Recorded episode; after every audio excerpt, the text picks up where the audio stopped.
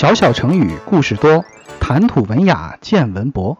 欢迎收听少儿国学启蒙系列《韩书说成语》。千金一诺，在秦朝的末年，楚汉争霸。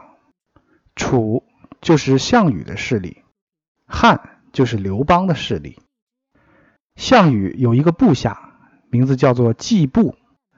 这个人性情豪爽耿直，为人很讲义气，喜欢帮助别人。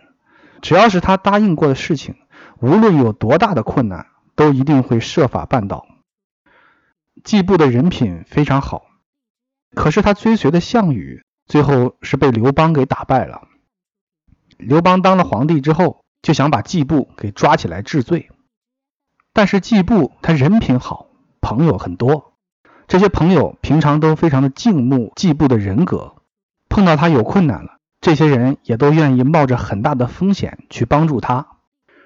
季布的朋友们啊，经常在刘邦的面前帮他说好话。时间久了以后，刘邦也慢慢的了解到季布是一个人品很好的人，于是呢，他就不再记仇了，不仅撤销了捉拿季布的命令，而且还封他做了一个不小的官。就是河东太守，这个官儿相当于现在的省长那么大。季布当官之后呢，他有一个老乡，这个老乡的名字叫曹秋生。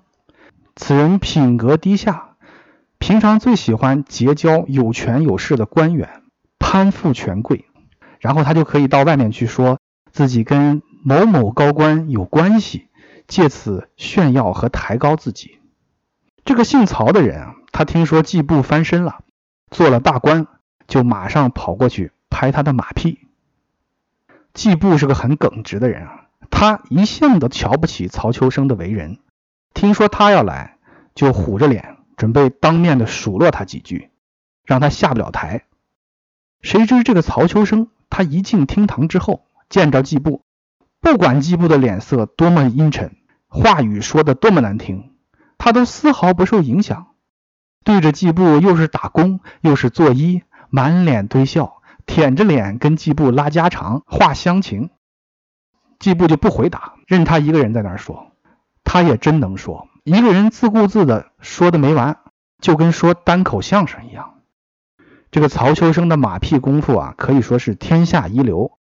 哪怕对方已经摆出来一副很不屑的样子了，他都能够低三下四的吹捧对方。而且更重要的是，他捧的还言之有物，十分的到位。他对季布说：“季大人，咱们可是老乡啊！你离开家乡那么久了，可能不知道，现在家乡四处都在流传一句关于你的话。你知道这句话是什么吗？”他这么一说，就把季布的这个好奇心给勾起来了。季布就问他说：“什么话了？”这个曹秋生就说：“在家乡流传着一句。”妇孺皆知的话，叫得黄金千两，不如得季布一诺。就是说，得到您老人家的一句话，比一千两黄金还要值钱呐。其实这个话有没有啊？谁都不知道。估计啊，八成就是这个曹秋生他临场现编的。季布一听说这句话，得黄金千金，不如得季布一诺。哎，这个话说的真是中听，这句话一下子就戳中了季布心里面最柔软的那一块，顿时就高兴起来了。对待曹秋生的态度呢，也渐渐的和缓。这曹秋生又接着说：“我这个人没有别的本事，平常最大的爱好就是走到哪里就把您的美名宣传到哪里。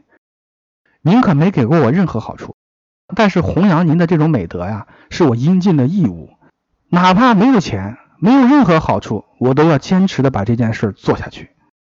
季布被曹秋生这番话说的感动极了，一点脾气都没有了。一开始他还是虎着脸，到后面简直是心花怒放，相见恨晚呐。后来啊，这个曹秋生就被季布留在家里面做客，连续住了几个月，每天都被当做上宾来礼待，而且在临走之时呢，季布还送给他一笔厚礼。后来，这个曹秋生走了之后，他又在四处继续的替季布宣传，季布的名声也就越来越大了。曹秋生的宣传工作做得非常好，关于季布的那句成语，直到今天依然被人们口口相传。这就是千金一诺。在“千金一诺”这个成语里面有两处需要注意的，一个是季布在落难之后，有很多朋友去帮他，他之所以人缘这么好，就是因为他人品好，平常喜欢揽事儿又讲信用，这两点是必不可缺的，只有其中的一项都不可能。光爱揽事儿没有信用也不行，光有信用不爱揽事儿也不会交到这么多愿意为自己承担风险的朋友。在故事的后半段，曹秋生也是非常的亮眼。这个人虽然人品低下，但是他说话的技巧，单从技术层面来说，也有值得肯定的地方。